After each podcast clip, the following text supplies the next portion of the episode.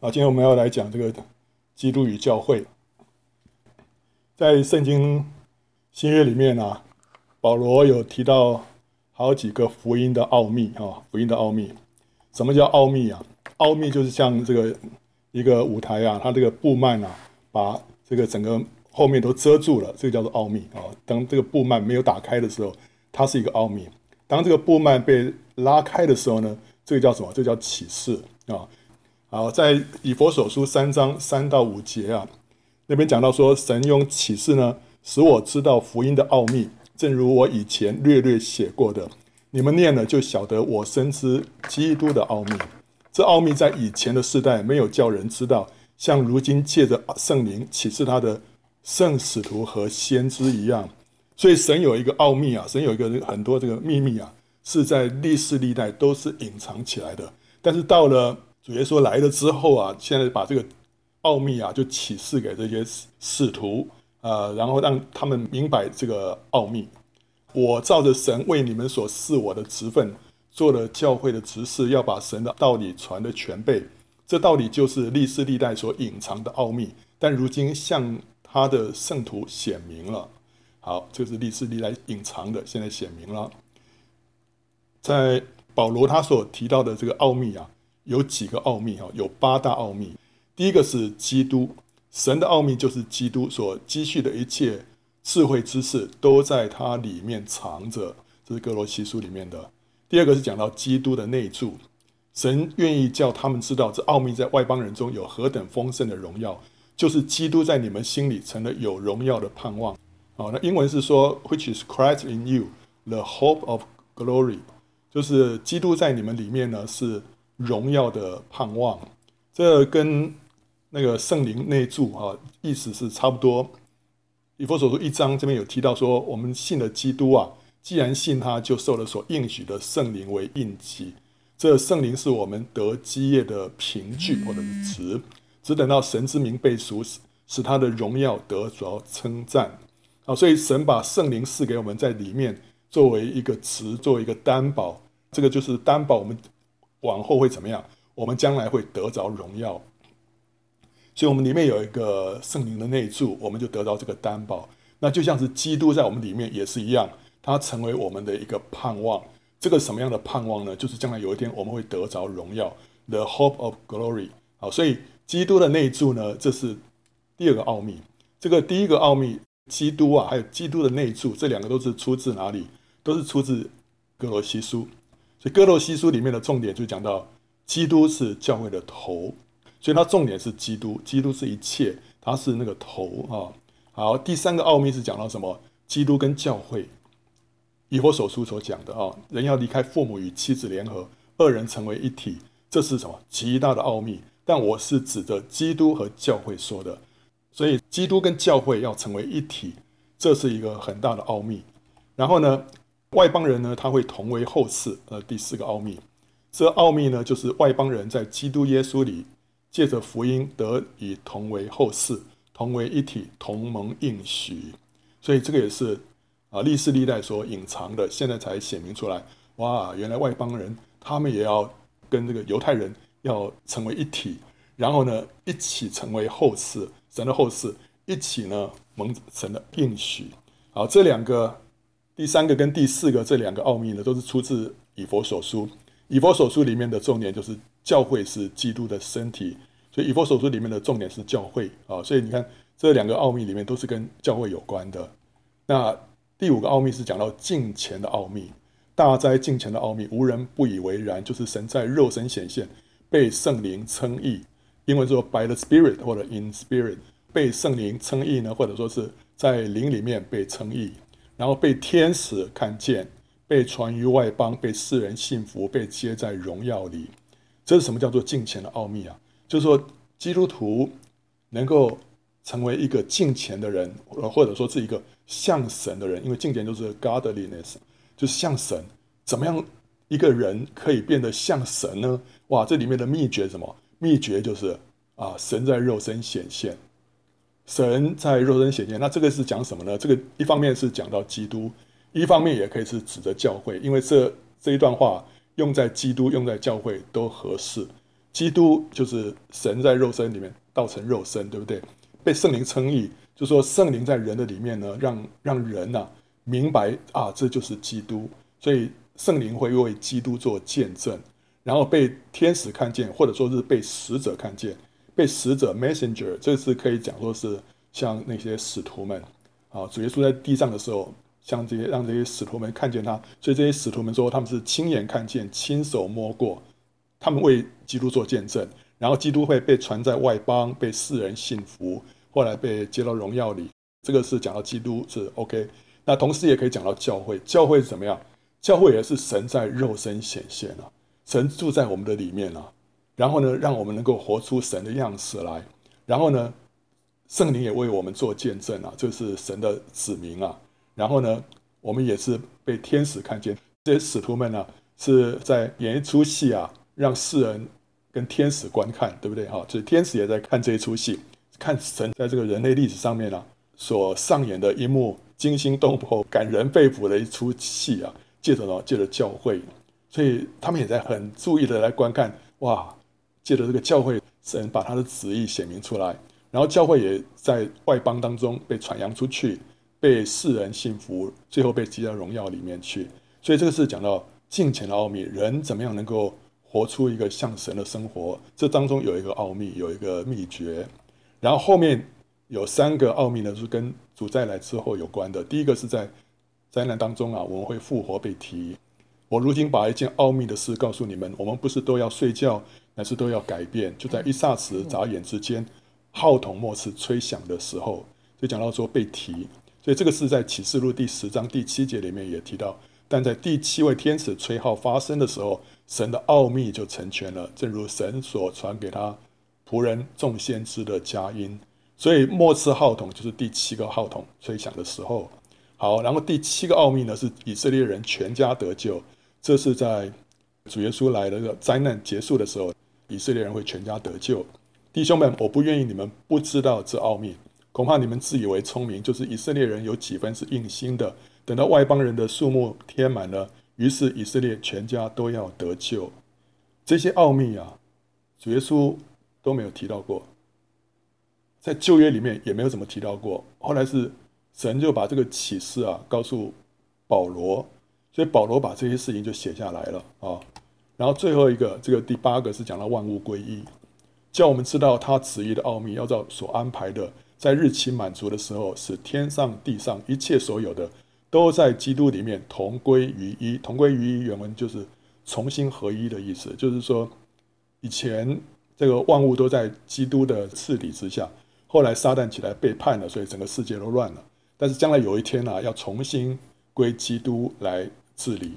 那这个是在讲到新天新地的时候，那时候撒旦都被丢到火湖里面去了。好，这里有八个奥秘。那我们今天要讲到的说，基督跟教会，先讲基督。神的奥秘就是基督所积蓄的一切智慧知识，都在它里面藏着。所以呢，神一切的丰富啊，都在基督里面啊。所以基督它是我们的道路、真理、生命，是我们的公义、圣洁、救赎，是我们的智慧、知识。是仁爱、喜乐、平安、忍耐、恩慈、良善、信实、温柔、节制、能力、医治，我们所需要的一切都在基督里面。所以呢，我们得着基督，我们就得着一切。我们今天不需要到这里去追求这个，到那边去追求那个。你会发现啊，哇，原来所有的美好的事物都在基督里面。所以呢，我们以前听过这个一个见证啊，就是有有对夫妻啊，刚结婚之后啊，常常吵架，后来一个。老弟兄过去探望他们了，那个弟兄就跟那个老弟兄说：“哇，我真的是求主给我多一些的忍耐。”那老弟兄跟他说：“啊，弟兄，你们需要的不是忍耐，你需要的是什么？是基督。你需要更多的基督，因为你所需要的忍耐，你所需要的一切都在基督里面。所以我不是求神加给我忍耐，我是要求神神怎么样使我更多得到基督？怎么样更多得到基督呢？就是更多基督的灵啊，圣灵啊，在我里面啊。”更加的满意，更加的充满，让我被神的灵来掌管。这样子的话，我就会有忍耐出来。啊，所以我们现在所要追求的就是基督啊，叫基督。如果你需要，你需要寻找你人生的道路、人生的方向，你就找基督。基督在人里面会成为你的道路，成为你的方向。那另外，在哥罗西书三章十一节又说了：“这新人在知识上渐渐更新，正如照他主的形象，在此并不分希腊人、犹太人，受割礼的、未受割礼的，化外人、西古提人，为奴的、自主的，唯有基督是包括一切，又住在个人之内。”我们说一切的丰富都在基督里面，这边又说到说，基督是包括一切，又住在个人之内。英文是说，But Christ is all and is in all。这句话，所以可以翻成怎么样？就是说，基督他是一切，而且呢是在一切之内。好，所以这句话在你如果看上下文，这句话到底在讲什么？这句话原来的意思就讲到说，就是说基督的身体呢，它包括。各个民族的信徒啊，所有的希腊人、犹太人啊，什么收割礼、未受割，都在基督的里面。那同时，他也在这一切的各个信徒的里面。所以就是说，我们在他的里面，他也在我们的里面啊。所以这句话你放在上下文里面来理解，应该是这个意思。但是呢，我们现在很多时候，我们把它扩大解读啊，我们会把它引申，就是 Christ is all and is in all。就引申成为什么？就是说，基督是一切，所以我们得着基督就是得着一切。还有呢，他也在一切事物当中，我们可以在万事万物当中可以看见基督，不论是属世的或者是属灵的，在教会、在家庭、在学校、在职场、在顺境、在逆境，我们都可以看到基督。一方面，他是一切啊，我所以我我就要得着他。但是另外一方面呢？很多时候，在一些我们所没有想象到的地方，我们居然发现，我们在当中，我们也可以经历到，我们也可以看到基督。所以，我们要认识什么？认识基督是一切，Christ is all。当我们认识到基督是我们的一切的时候呢，我们就可以脱离这世界的霸占，我们就不会再去羡慕、追求这个、追求那个，因为我们知道说，我所需要的都在基督的里面啊。所以，基督是宇宙的至宝，所以。我们就不再被这个世界霸占，不再被这个世界吸引，同时我们也会脱离对人跟自己的依靠，对不对？如果我知道说我所需要依靠的就是基督自己，我就不会去求人，那我也不会去依靠自己的聪明智慧，因为我知道自己实在非常有限了。我知道基督是一切，他是我的智慧，他是我的知识，所以我就在追求基督就好了。基督他会成为我的智慧，成为我的知识，他会引导我。让我知道前面路该怎么走，这事应该怎么做，甚至于我没办法处理的时候，他会帮我处理，所以他会救我们脱离世界的霸占，还有对人跟对己的依靠。但是呢，另外一方面哈，这方面哎，当然这方面我们有很多见证啊，像那个那个 Joey 他以前是做过很多见证啊，那是说哇，学校要考试了，结果呢后来在那边预备预备，就神感动他去聚会，到隔壁房间去聚会。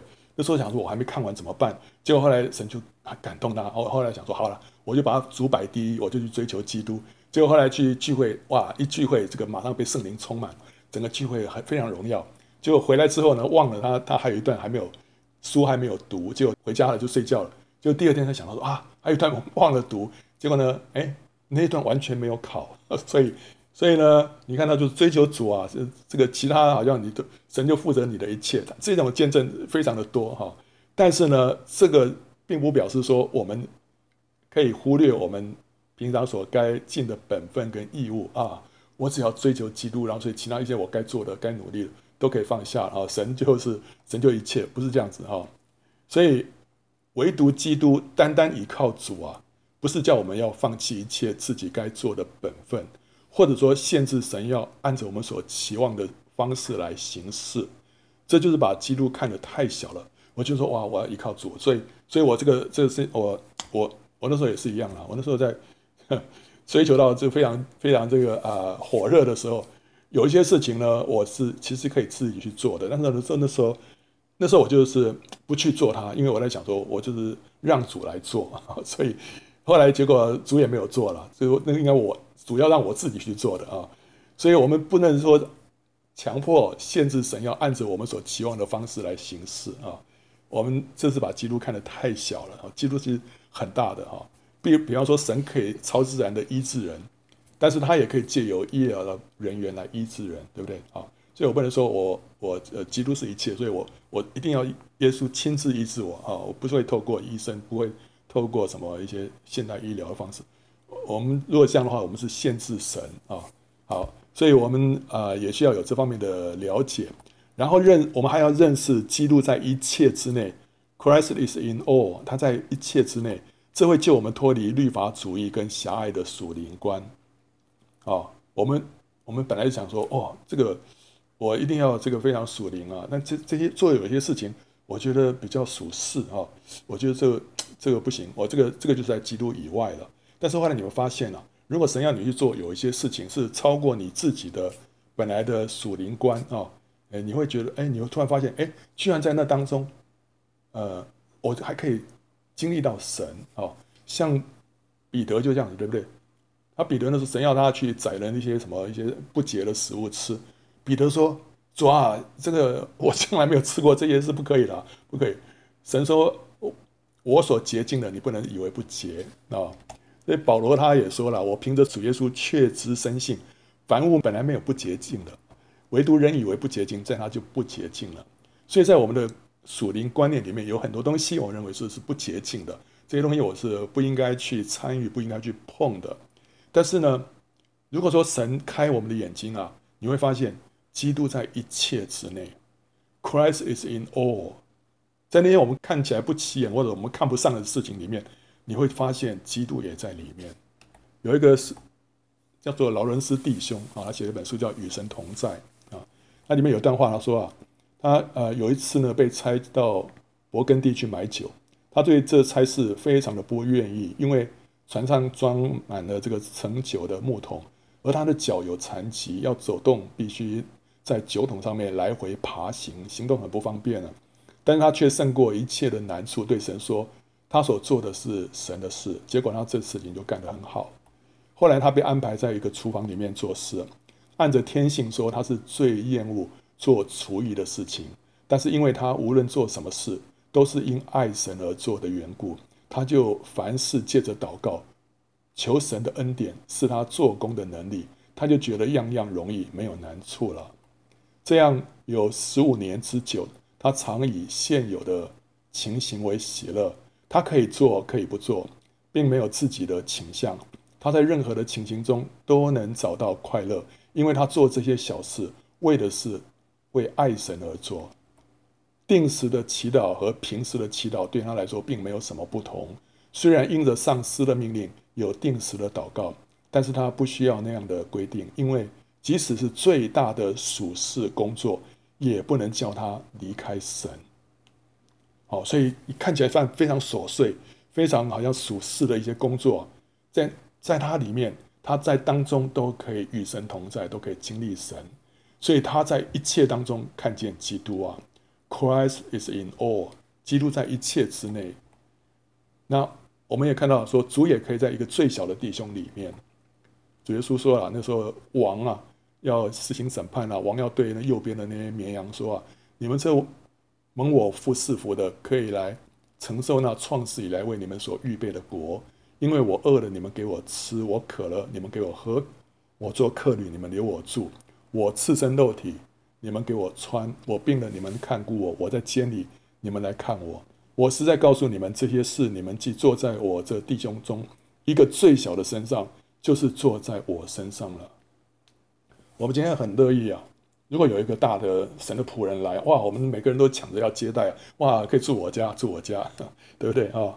但是呢，当中有一如果有一个小弟兄、小姊妹啊，这个是啊生病啊、软弱啊，就一个人孤孤零零的，你愿不愿意把他接纳到接接到家里面来照顾他啊？当然，我就怎么怎么怎么想也是觉得说啊很麻烦，对不对哦？但是主说你坐在他身上，就是坐在我身上，所以。所以，我们需要看到基督在一切之内哦，在一切之内，在我们所所轻看的、所所看不上、看看起来不起眼的、哦，这个里面你都可以发发现基督。所以主说啊，你坐在他的身上，就是坐在我身上。然后我们看到教会，这个奥秘是基督还有教会，对不对啊？以弗所书这边他说，人要离开父母与妻子联合，二人成为一体。这是极大的奥秘。但我是指着基督和教会说的啊。神以夫妻为一体来预表基督跟教会。我们不仅要看到基督的真理，也要看到教会的真理。我们不仅要住在主里面，也要活在基督的身体的里面。所以，我们跟神之间的关系啊，就像是十字架里面这根直的，对不对啊？我们需要跟他有非常密切的相交。但是另外一方面，十字架也有横的这一方面，我们也要跟肢体有连结啊。我们也要活在基督的身体里面。那神赐下基督，他有个目的，他是要得着教会。基督不来，我们不会有教会的。但基督来，他就要得着什么？他要得着一个配偶，就是教会。那教会被建造成为基督的配偶呢？是神永恒的心意啊。圣经里面。主耶稣第一次提到教会，那时候他说啊，耶稣说：“你们说我是谁？”西门彼得回答说：“你是基督，是永生神的儿子。”耶稣对他说：“西门巴约拿，你是有福的，因为这不是属血肉的指示你的，乃是我在天上的父指示的。我还告诉你，你是彼得，我要把我的教会建造在这磐石上，阴间的权柄不能胜过他。”这是主耶稣第一次提到教会，在福音书里面，主耶稣只有两次提到教会，这是第一次啊。那这里头他说，我要把教会建造在这个磐石上。这个磐石跟彼得其实同一个字，但是一个是阳性，一个是阴性。所以呢，这个磐石是什么？这磐石就不是彼得，因为如果是彼得，他应该用阳性的，对不对啊？啊，他这边不会，他这边反而是用阴性的。所以这个不是彼得，是什么东西呢？就是彼得所宣告的：你是基督，是永生神的儿子。这个看见，这个启示啊。是教会的根基，所以磐石就是对耶稣基督的认识，教会就是一般得着启示、认识耶稣基督的人啊，由这班人组成教会。另外，教会这个希腊文的原文叫做 ekklesia 啊，这个是 a calling out，就是呼召出来的意思。所以，教会是被神呼召出来的一般人。所以，总而言之，就是教会是一般被神从世界中呼召出来。蒙神的启示，以至于认识耶稣基督的人啊。另外，教会也是一个生机体，它不同于世间的公司、组织或者社团，它是一个生机体，它是一个有生命的。然后呢，它是基督的身体，基督是头，身体顺从头的指挥。各个圣徒呢是身上的肢体，生命相通，彼此相助啊。所以以弗所书里面说：“唯用爱心说诚实话”，或者翻成。唯在爱里持守的真实，凡事长进，连于元首基督，全身都靠他联络得合适，百节各按各职，照着个体的功用彼此相助，便叫身体渐渐增长，在爱中建立自己。所以我们要活在这个身体里面，这个教会啊是一个身体，我们都是身上的肢体，我们必须要彼此连结，因为我们的生命是互通的。这时候我们可以彼此相助，然后呢，让这个身体渐渐增长，然后呢，我们就可以来彰显神的荣耀。教会是基督的配偶，神使亚当沉睡啊，就取出他的肋骨，造出夏娃。这预表啊，基督在十字架上断气的时候，肋旁被砸，流出血跟水，生出教会。所以当神在创造亚当跟夏娃的时候，那时候亚当跟夏娃都还没犯罪。但是神的这个动作啊，他就已经预表将来有一天，基督要为我们死，他的肋旁要被冰钉所砸，那时候他会从伤口那边流出血跟水，就是说教会会被生出来，所以教会就是夏娃所象征的啊，所以神给我们这个救恩啊，不是啊看到亚当犯罪之后才神在赶快 做一些弥补的动作，不是神在创造亚当夏娃之前，他就已经预先计划好。这个事情会这样发展的。为什么流出血跟水？血是用来赎罪，是消极的这方面，使人的罪得到解决之后，让人可以来到神的面前。水呢，是象征生命，赐下生命，就是积极的这方面，让神可以到人的里面啊啊！教会又是神的家，是真理的柱石跟根基啊。所以保罗他说：“倘若我耽延日久，你也可以知道，在神的家中当怎样行。”这家就是永生神的教会，真理的柱石和根基。所以教会是维持真理、扶持真理、显明真理的一个团体。因着教会的存在，神的真理这是地上要被显明出来啊，要被扶持，要被维持。教会是神在地上所要完成的杰作，是神所要完成那个 masterpiece 啊，要彰显基督的形象。所以以弗所书说，我们原是他的工作，就是神的工作，在基督耶稣里面造成的。原要叫我们行善，就是神所预备叫我们行的。所以，我们是神的一个杰作，他在正在制作我们成为他的一个呃基督的心腹。基督呢，也要从教会伸出能力的杖，借由教会掌权。呃，所以在诗篇一百一十篇里面曾经预言说：“耶和华对我主，就是基督说啊，你坐在我的右边，使我使你仇敌坐你的脚凳。耶和华必使你从锡安，锡安就预表教会啊。”伸出能力的杖来，你要在你仇敌中当中掌权。所以神神在建造教会，他两个目的，一个是让教会来彰显神的荣耀，彰显基督的形象；第二个呢，是借着教会在这地上掌权。所以神创造人就是要人在地上彰显神的形象，为神掌权。今天神建造教会，也同样要完成这两个使命，而且呢，要完成的更加的丰满跟彻底。旧约是以锡安，就是耶路撒冷来预表教会。新约里面呢，教会在五旬节的时候诞生，被神建造，最终形成新耶路撒冷，成为神的居所，完全彰显神的荣耀。啊，所以呢，我们在创世纪里面，我们一看到哈，真理的种子都在创世纪里面，但它在整个圣经里面的一路发展到启示录呢，就完成了。那在创世纪里面，我们看到有一幕啊。有河从伊甸流出来，滋润那园子。从那里分为四道，第一道名叫比逊，就是环绕哈菲拉全地的。在那里有金子，并且那地的金子是好的。在那里又有珍珠和红玛瑙。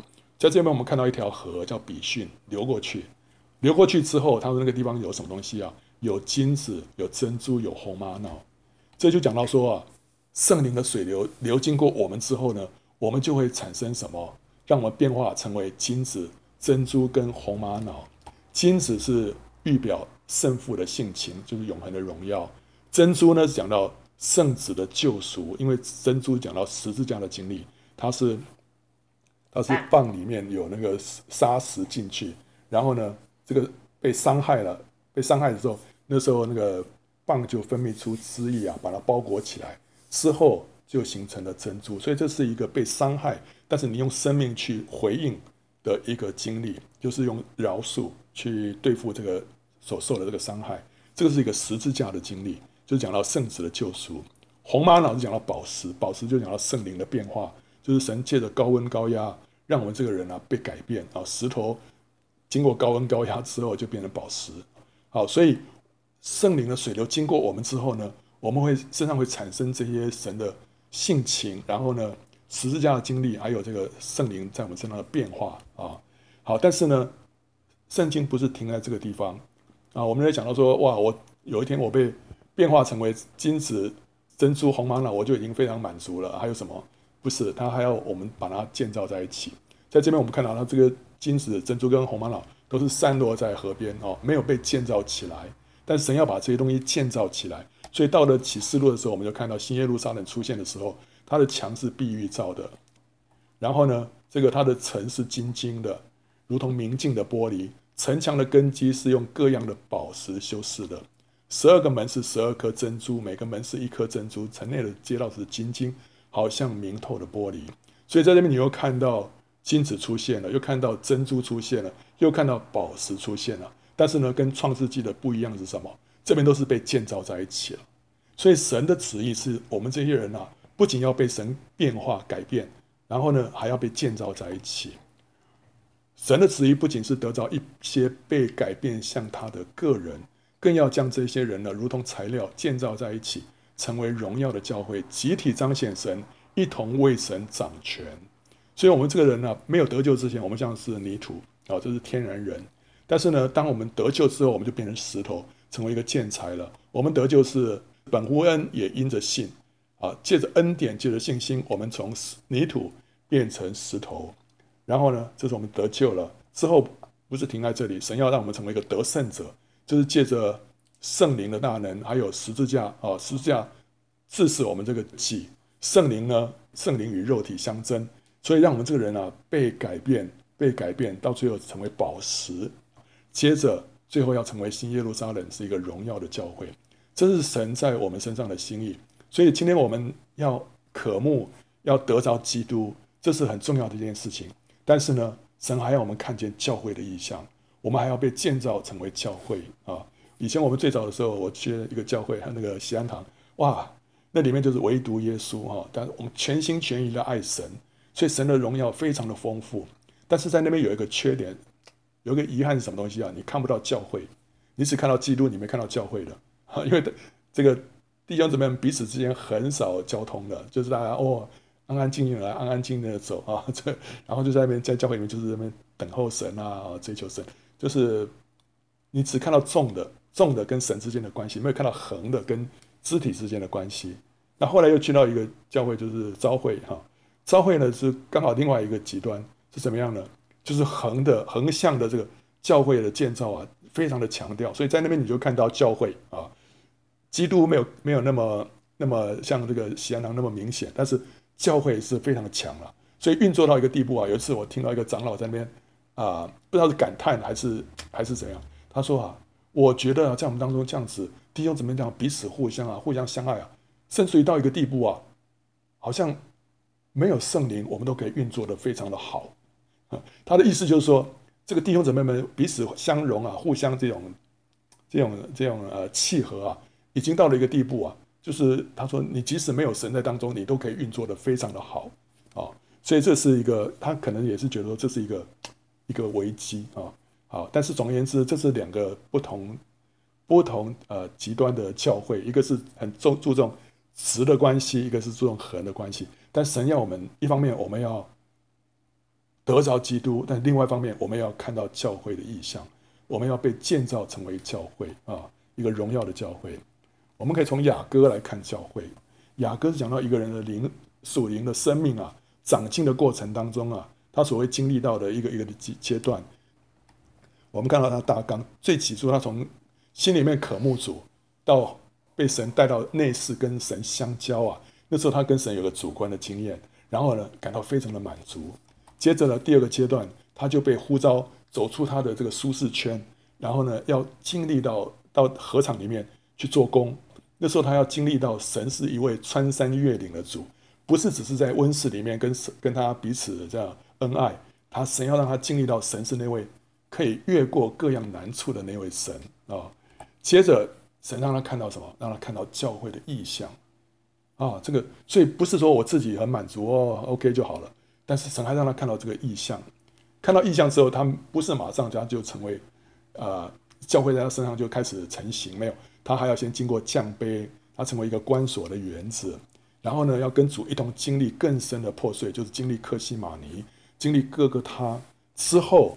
他经过五旬节，教会诞生成为军队，这时候教会的这个声量啊，教会的这个见证在他身上就出现了。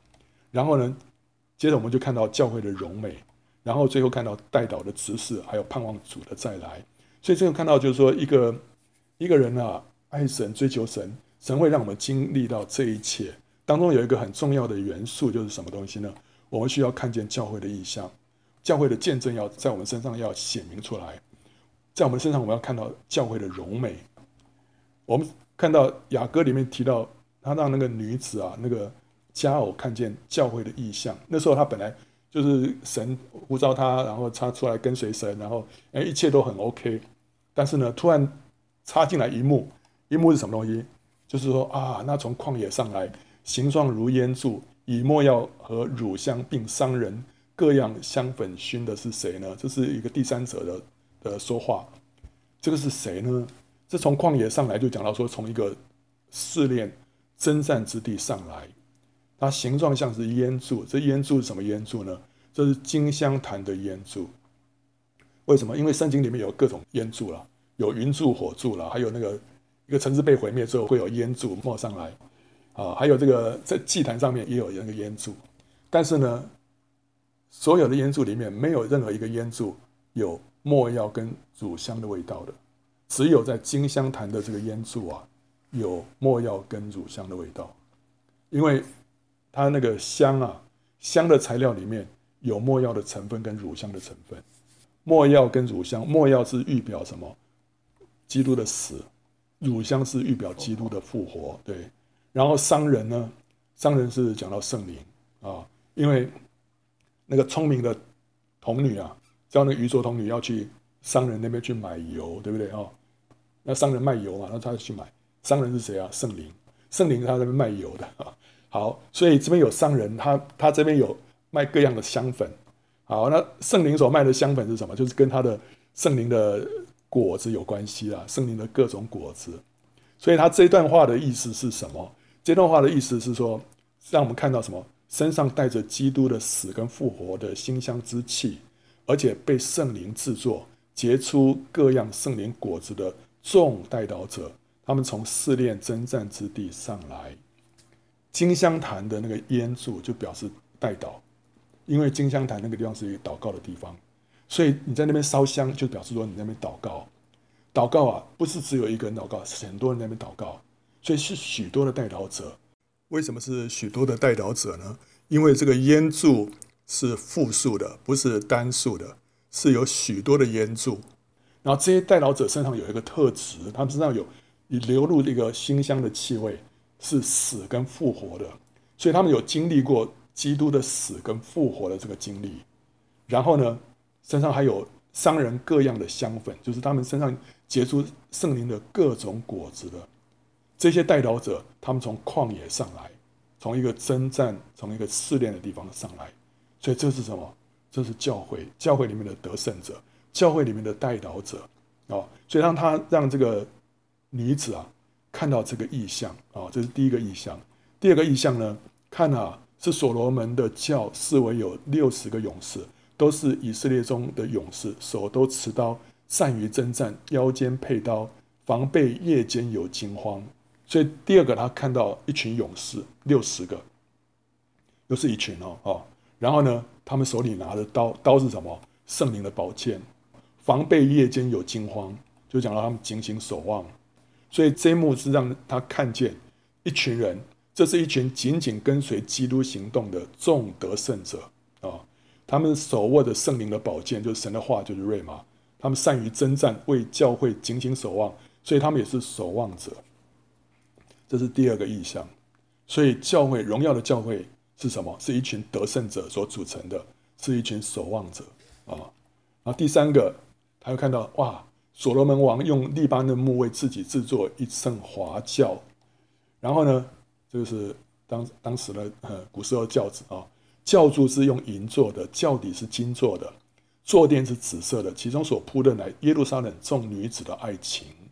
好，这里头他他看到这个轿子就是所罗门所做的，所以说是神的一个杰作。利巴嫩木是什么？就是香柏木了，利巴嫩的香柏树。这个香柏木是预表人性。所罗门呢，为自己制造一乘华轿，这是他的作品，他的一个杰作。就讲到说，这是什么？神的作品就是教会啊，教会是神的杰作，神的作品。然后，所以你看到这个华轿，它是由一些东西组成的，有香柏木，还有呢有银子，银子表示救赎，对不对啊？金子呢是神性，还有坐垫是紫色的，紫色表示君王啊。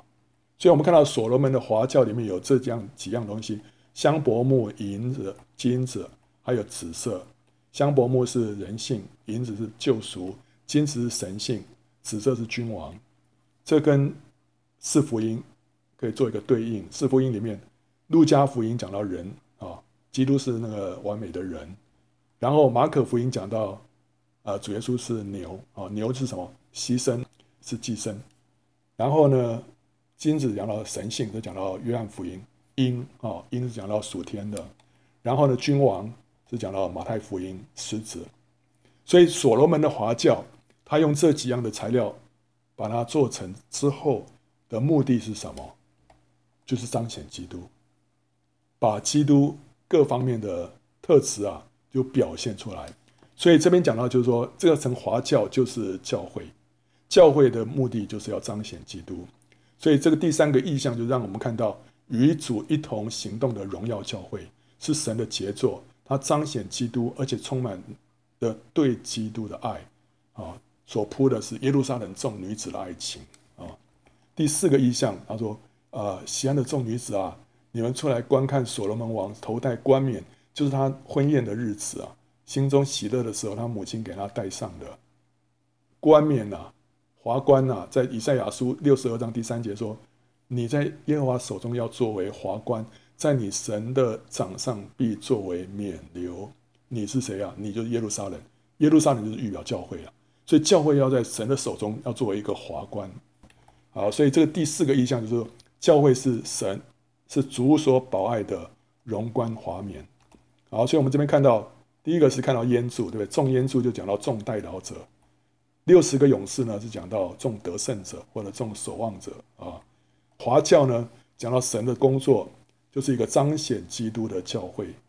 冠冕呢，是神所爱的啊，这是一个蒙爱的教会。所以这四个意象讲的什么，都是同一件事情，都是讲到荣耀的教会啊。所以主不仅吸引我们跟他有一个个别的关系，他也让我们看到荣耀教会的意象。好了，所以。这个意象就开始成型在那个女子的里面，到了后来呢，教会的见证在她身上就开始出现了。到了雅各到第六章的时候，那时候良人就说了：“我的佳偶啊，你美丽如德撒，秀美如耶路撒冷，威武如同展开旌旗的军队。”从第一章到第四章的时候，良人来形容这个佳偶啊，都是用动植物了哦，像眼睛像鸽子啊，然后什么头发什么又是山羊啊，又是什么绵羊啊，哈。然后还有一些植物啊，这这个像是百合花啦，还是什么哦？好，然后还有接着加像园子啊。但是到到了这里呢，第六章了，它就扩大到整座城市了，美丽如德撒，秀美如耶路撒冷，这是整个见证的扩大。就讲到说，我们现在已经不再是个人，而是什么教会了？教会出现了，威武如同展开旌旗的军队啊！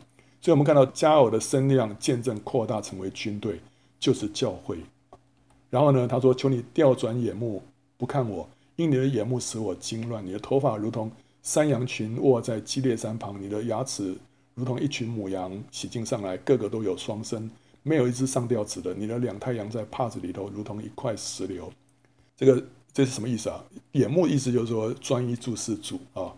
这个头发呢是讲到说是这个奉献啊，啊不断的奉献自己，因为头发是讲到那个。”拿西尔人，哎，拿西尔人那个头发不能剪的啊。然后呢，牙齿呢是讲到咀嚼真理的能力，所以呢，它是没有没有这个没有上吊齿的，就是各个没有缺牙掉齿，所以它是平衡的领受真理。然后太阳穴是什么？太阳穴是讲到肉体衰微，生命丰富。为什么呢？因为太阳穴的这个原文的意思就是薄的意思，很薄啊。因为太阳穴是我们身体当中啊皮皮最薄的那个部分，就讲到。就是预表，就是我们的肉体啊，在那个地方衰残，最衰残的地方。当肉体一衰残的结果，就会产生出什么石榴哦，然后如同一块石榴，石榴里面多籽啊，所以讲到生命的丰富。当我们身肉体衰衰微之后，我们的生命就会丰富。所以这边是讲到这个佳偶啊，它的一些特质。可是这些特质啊，在四章一到三节里面所形容几乎完全一样了，差别是什么？第四章里面那边讲到的是个人的特质，这边讲到的是团体的特质。前者是个人彰显神，后者是团体彰显神。所以为什么这段话要讲两遍？为什么？因为不一样。前面是个人，这边是团体啊。前面是独唱啊，但是现在呢是合唱啊。个人彰显神，你可以唱得非常的美妙，但是你跟合唱比起来，那个气势完全不一样，对不对？哦，你唱这个哈利路亚大合唱。跟你用独唱跟合唱就是不一样，所以今天神不仅是要我们个人来彰显神，神更是要我们整体教会一起来彰显神，这个荣耀更加的大。接着啊，他就说有六十王后，八十妃嫔，并有无数的童女。我的鸽子，我的完全人只有这一个，是他母亲独生的，是生养他者所保爱的。众女子看见了，就称他有福。王后妃嫔见了也赞美他。教会是基督独一的配偶，所以只有这一个。但是呢，王后妃嫔童女很多哦。然后这个母亲是讲到圣灵了，生养他的也讲到圣灵啊。所以王后妃嫔跟这个童女都讲到基督徒，基督徒很多，但是教会心腹只有一个。接着他说啊，那向外观看，如晨光发现，美丽如月亮，皎洁如日头，威武如展开旌旗军队的是谁呢？向外观看就讲到说，看出窗外了，往下观看的意思。这个讲到说什么？我们与基督一同复活，一同坐在天上啊！这是一个得胜的一个一个生命，得胜的地位。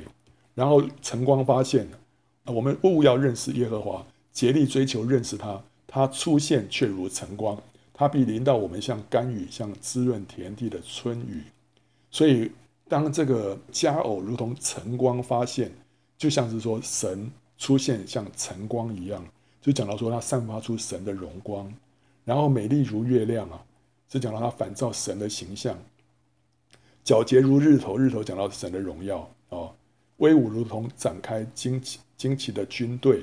威武是讲到可畏哦，就像那像那个摩西啊，在从那个神的山上下来的时候，脸上发光啊，以色列百姓都害怕。军队呢讲到得胜者，所以这边都是讲到教会。所以你看到教会的见证在这个女子的身上出现。接着我们看到教会的荣美。雅歌第七章第一节他说：“王女啊，你的脚在鞋中是何其美好，你的大腿圆润，好像美玉，是巧匠的手做成的。”这边讲到说啊，这个脚是什么？讲到传福音的、传扬福音的脚中是何等的佳美。然后那个大腿圆润啊，是讲到大腿，讲到我们自我最强的部分啊，就是雅各的那个什么大腿窝，对不对？哈，边摸他的大腿啊，圆润，好像美玉。美玉就讲到宝石啊，经过制作，对不对？是巧匠的手做成的。所以这个神在我们自我最强的部分做一些破碎制作的工作。所以呢，这边是讲到第一个讲到工作，第二个讲到我们的生命。我们的工作就是传福音，对不对哈？我们的生命需要被破碎啊，所以这个工作跟生命，这是呃神在我们身上哈这两个呃使命啊，我们需要需要达成的。生命就讲到要像神，工作呢是掌权啊。然后呢，你的肚脐如同圆杯，不缺调和的酒；你的腰如同一堆麦子，周围有百合花。肚脐如同圆杯，不缺调和的酒，就讲到我们的腹中要流出活水。活水的江河就满有圣灵，酒是讲到圣灵嘛。肚脐讲到我们的腹中，腰如同一堆麦子，腰是讲到束腰，真理当带子束腰。所以我们要用神的话语束腰，这个神的话语就是这个麦子啊，神的麦子。然后呢，要宣告见证神的道。这百合花那个像是一个喇叭，像是那个号，对不对啊？所以这个意思讲他们宣在宣告，在见证。啊，神的话，这个麦子啊，他说这个十篇八十一篇啊，说他也必拿上好的麦子给他们吃，又拿从磐石出的蜂蜜叫他们饱足。上好的麦子也好，磐石出的蜂蜜也好，都讲到神的话啊，讲到神的话。所以在这边呢，我们看到一个是讲到神的灵，一个讲到神的话。所以教会在这方面呢，彰显神的丰富。你的羊乳好像一对小鹿。是母鹿双生的，这讲到教会以佳美的言语来供应灵奶啊，羊乳是供应灵奶，那小鹿呢就是佳美的言语。为什么？因为这个创世纪四十九章里面讲到说，拿佛他利是被释放的母鹿，它出佳美的言语。被释放的母鹿或者是多产的母鹿，它出佳美的言语。这母鹿会出佳美的言语是什么？就说它会生出很多的小鹿啊，它是多产的母鹿，它会生出很多的小鹿。这个小鹿呢，就是那个佳美的言语，所以呢，他说你的羊乳好像一对小鹿，就是说他是以佳美的言语呢在供应灵奶啊。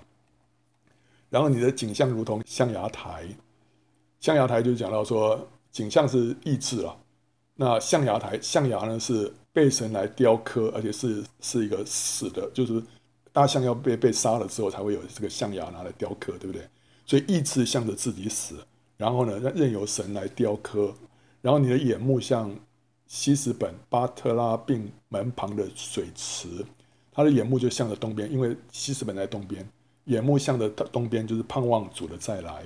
然后你的鼻子仿佛朝大马色的利巴嫩塔啊，大马士讲到仇敌，啊，彼此讲到嗅觉，属灵的嗅觉，所以他在灵里面呢是警醒守望，是一个塔，在利巴嫩塔上面警醒守望，然后他能够察觉仇敌的轨迹啊。好，你的头在你的身上好像加密山，你头上的发是紫色，王的心因着下垂的发綹系住了。头啊，这边讲到教会的头就是基督，然后呢，已经胜过仇敌。加密山让我们想到什么？就是以利亚在那边胜过巴力的先知，对不对？所以加密山是一座得胜的山。你的头在你身上好像加密山，你的头就是基督哦，教会的头就是基督，好像加密山。所以基督已经胜过仇敌哦，所以这个头上它长出来的头发就是什么？就是紫色的。紫色讲到君王，对不对啊？所以教会就拥有基督得胜的生命，可以做王掌权的啊。然后王的心就因着下垂的发綹系住了。讲到这个得胜者，头发是奉献了啊，所以得胜者奉献就好像是玛利亚倒香膏，让主深深的感动。好，那我们看到你的眼睛像西斯本那边的一个池子，西斯本在东边，你的鼻子好像朝大马色的利巴嫩塔，大马色在这北边这儿啊。然后利巴嫩在在西边，然后呢，你的头哦像是加密山啊在这边，所以呢，这个眼睛在这儿，鼻子在那儿，然后头在西边，所以它的这个整个声量怎么样？现在已经扩大到整个迦南美地了。我们看到良人对佳偶的形容，一开始是一章到四章那边讲到像动植物啊，然后四章九节到十五节讲到像原子啊，然后呢，接着从第六章开始啊。像城市，你美丽如德撒，秀美如同耶路撒冷。然后接着到第七章这个地方呢，我们看到像整个迦南地啊，所以它的声量就一直扩大，就是到最后是蛮有基督长成的声量。前面两个呢是讲到个人啊，个人的见证；后面城市跟迦南地呢是讲到教会的见证啊。好，那接着最后我们讲到说，那荣耀的教会在什么地方？你前面讲了一大堆，哇，教会很荣耀啊，哇，我也很希希望去。这样的一个教会聚会啊，这个荣耀的教会在哪里啊？我们知道这个教会有有有分成宇宙性的教会，就是基督的身体，这只有一个，这是包括全世界历史历代所有的真基督徒啊，都在这个宇宙性的教会，都在这个基督的身体里面。那但是呢，今天还有地方性的教会，就是分布在世界各地的有形的教会，这叫做地方性的教会啊。那什么样叫做教会啊？地方性的教会。就一群人，对不对？我们刚刚讲的都是被神呼召出来的，认识神的，他们就是教会。那这样子几个人在一起聚会，算不算教会啊？可以啊，可以哦。要几个人以上？两三个人就两三个人以上就可以叫教会。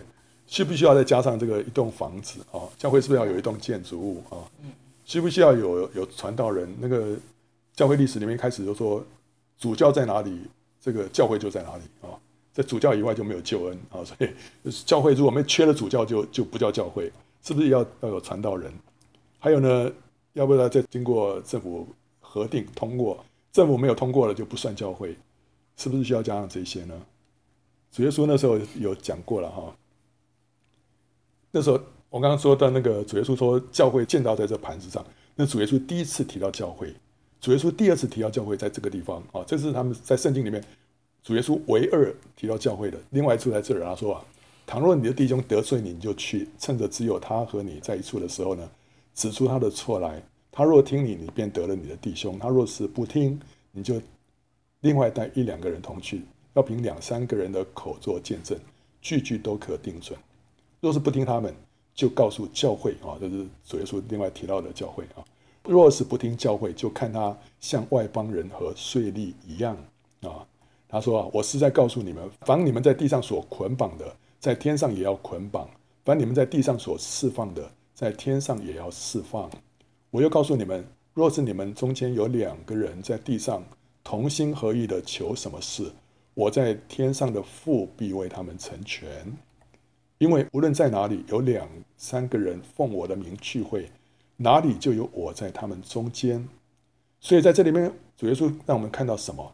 就是教会有权柄，教会有权柄可以什么？可以捆绑跟释放，啊、因为他前面讲到说，如果不听的话，就告诉教会教教。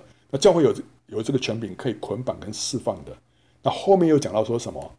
只有两三个人在一起的话，就可以捆绑释放，对不对？所以有两三个人聚会啊，就有这个权柄。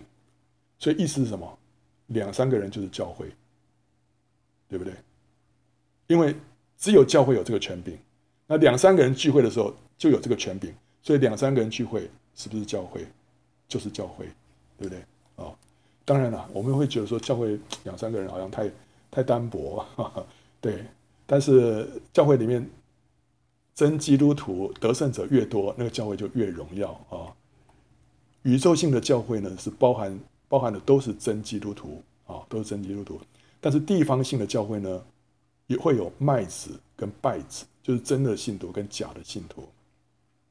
那这些真的信徒，这些麦子当中又有聪明的童女跟愚拙的童女啊。所以当但是当主再来的时候。他说：“那时候是心腹预备好了的时候啊，启示录十九章七到八节说，我们要欢喜快乐，将荣耀归给他，因为羔羊婚娶的时候到了，心腹也自己预备好了，就蒙恩得穿光明洁白的细麻衣。所以当主来的时候呢，心腹怎么样？已经预备好了。预备好的意思就是说，他不是在那边打盹的，他不是在那边闲懒，他不是在那边哦做一些胡作非为的事情了。”他已经预备好自己穿光明洁白的细麻衣了，这细麻衣就是圣徒所行的义，所以意思就是说，在这个心腹当中没有败子，也没有愚拙的童女，都是什么？都是得胜者。那这些人呢？他们会被提，会有份于羔羊的婚宴，会与基督一同作王一千年。所以荣耀的教会是在哪里啊？荣耀的教会也是基督的新妇。就是由这班得胜者所组成的，荣耀的教会就是由得胜者所组成的。所以今天我们如果放眼望去啊，你有时候去到这个教会，去到那个教会，哎呀，你说这个教会啊，看了不满意，那个教会也不满意，那人家说啊，对了，那教会在地上总没有完美的哦，一定不会有完完美的。那主耶稣来的时候，不是心腹已经预备好了吗？那你要到哪里去找到这样的一个教会呢？找不到啊，因为。那个心腹是什么？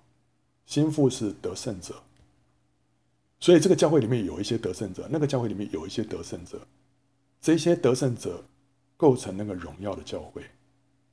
所以我们看到这个荣耀教会的见证，要在这些得胜者的身上看到。我们今天对教会有一些一些这个好像荒凉的一些东西，我们也不需要太惊讶，因为主说本来就是会有败子，会有麦子。但是我们要追求什么？我们要自己要成为得胜者，然后呢，要跟其他的得胜者要一起来彰显神的荣耀，要跟其他得胜者一起要显出那个教会，显出基督身体的那个实质啊，显出基督身体的那个实际